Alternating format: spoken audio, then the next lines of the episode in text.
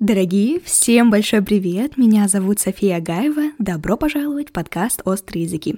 Сегодня я хочу поговорить с вами об установках, которые мешают нам жить. На самом деле, для тех, кто не знает, сейчас мне 18 лет, поэтому, когда я буду говорить что-то из серии «Вот, пару лет назад мне было 15, и я делала то-то, то-то», не удивляйтесь, это просто моя жизнь. Так вот, на самом деле я, как и многие подростки, довольно долгое время считала, что мне нужно быть не такой, как все. Уж не знаю, от чего во мне просыпалось именно это желание, но тем не менее такое было. И я долгое время считала, что можно быть супер уникальным человеком во всем. И мне действительно было тяжело принять реальность, в которой все мы — это общественный такой продукт. Я не из тех людей, кто говорит, что все уже давно придумано, не нужно пытаться привнести в мир что-то другое, но я принимаю тот факт, что придумано и сделано, если не все, то уж точно многое. И мой выбор в этом случае состоит уже из двух компонентов. Просто повторять то, что есть уже сейчас, что, в общем-то, совсем неплохо, Потому что, как говорил э, гость, дизайнер Арам Мирзаянс в одном из наших интервью прошлых, чтобы стать мастером, сначала стоит научиться идеально копировать работы значимых фигур в своей нише и уже потом наслаивать на это что-то свое, что-то уникальное, то, что как раз добавит уникальности вашему продукту.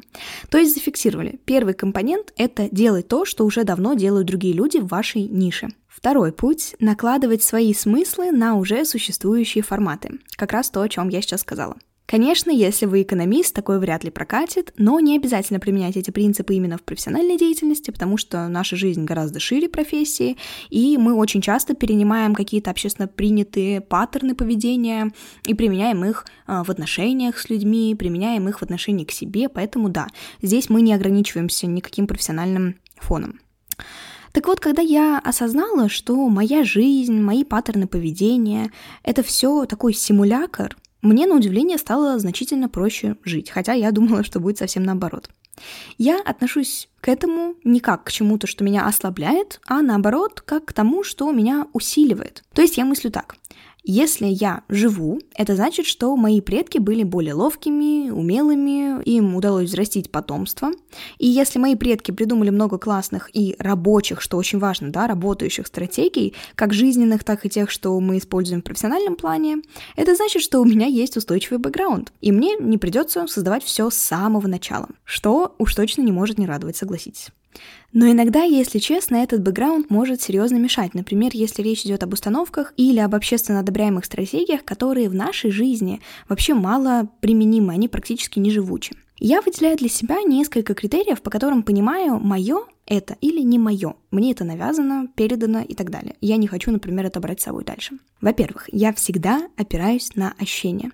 То есть вот я проиграла определенный сценарий в своей жизни и тут же спрашиваю себя, а по моим чувствам это тот итог, которого я хотела достичь или получилась шляпа. Иногда с точки зрения логики нам кажется, что вообще все было ок например, в коммуникации с человеком. Но чувствуем мы при этом себя просто паршиво. Так вот, для меня это как раз red flag, если хотите, будем называть это так. Стратегии, которые приводят к таким ощущениям, я сразу отметаю. Далее. Я всегда опираюсь на опыт прошлого. И здесь очень важно именно своего прошлого, потому что история про «учись на чужих ошибках» работает вообще не всегда, поэтому я всегда обращаюсь к своему опыту в похожих ситуациях и вспоминаю, а срабатывало ли тогда то, что я планирую применить сейчас, или нет. А если не срабатывало, то почему? Так я понимаю, плохая была стратегия или это просто стечение обстоятельств, на которые повлияли уже какие-то внешние иные факторы. Итак, третий пункт, звучит он так, думать об итогах. А, я всегда стараюсь задавать себе вопрос, а чего я хочу достичь? Именно в начале, не в конце, когда это уже произошло, а в начале. Условно, у нас в паре с мужем разговор, и он меня чем-то обидел. И мне очень хочется сманипулировать своими чувствами, сказать ему, ты меня просто не услышал, и вот смотри, к чему это привело, какой ты плохой, как ты виноват.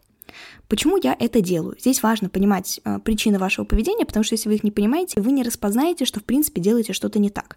И я про себя знаю, что э, я часто манипулирую, потому что так в моем детстве при мне делала моя мама. Она в отношениях с папой и со мной в том числе манипулировала своими чувствами. Но я понимаю, что это мало чем поможет мне в разрешении конфликта с мужем. А моя цель именно здесь. Моя цель не в том, чтобы муж почувствовал свою вину, а в том, чтобы мы мирно разрешили конфликт и больше его не повторяли в будущем. Только так я в моменте могу переключиться со своей деструктивной стратегии, которую вот только что хотела использовать, на конструктив. То есть всегда задаю себе вопрос в начале, а чего я хочу достичь? И уже иду от итога. То есть я продумываю все свои действия э, от конечной своей точки, от того, куда я хочу прийти. Кстати, пишите в комментариях, как вы отделяете свои жизненные стратегии от навязанных вам. Мне будет очень интересно почитать. Или, может быть, вы вообще не считаете, что это проблема, тоже как вариант. Так вот, чаще всего, особенно когда мы юны, все наши действия, ну или не все, но многие, обусловлены навязанными обществом, переданными нам родителями, друзьями, э, родственниками, еще кем-то, там, не знаю, актерами в кино, ну, героями в кино, жизненными принципами. И как раз моя мысль в том, что это вообще не всегда то, что действительно нам нужно, то, что делает нас счастливыми, дает нам тот результат, которого мы ожидаем. И глобально, чтобы избежать использования не своих стратегий в жизни, нужно научиться себя понимать. Звучит вот так просто в двух словах, но на самом деле за этим стоит, конечно, огромная работа. И эта работа, как мне видится сейчас, она длиной в жизнь. Это не то, что можно извлечь из там прочитанной книжки. Это действительно долгий путь но зато очень даже продуктивный. Это поможет слышать свои чувства, опираться на свои ощущения, на свой опыт, здесь ставим три восклицательных знака просто, ошибаться, что тоже очень важно, и пробовать новое. Друзья, как всегда, оставляйте этому подкасту звездочки, желательно 5, но опять же, опирайтесь на свои ощущения. сейчас а, задушнила. Пишите комментарии и подписывайтесь на обновление подкаста. Я вас очень люблю. До следующей субботы. Пока-пока.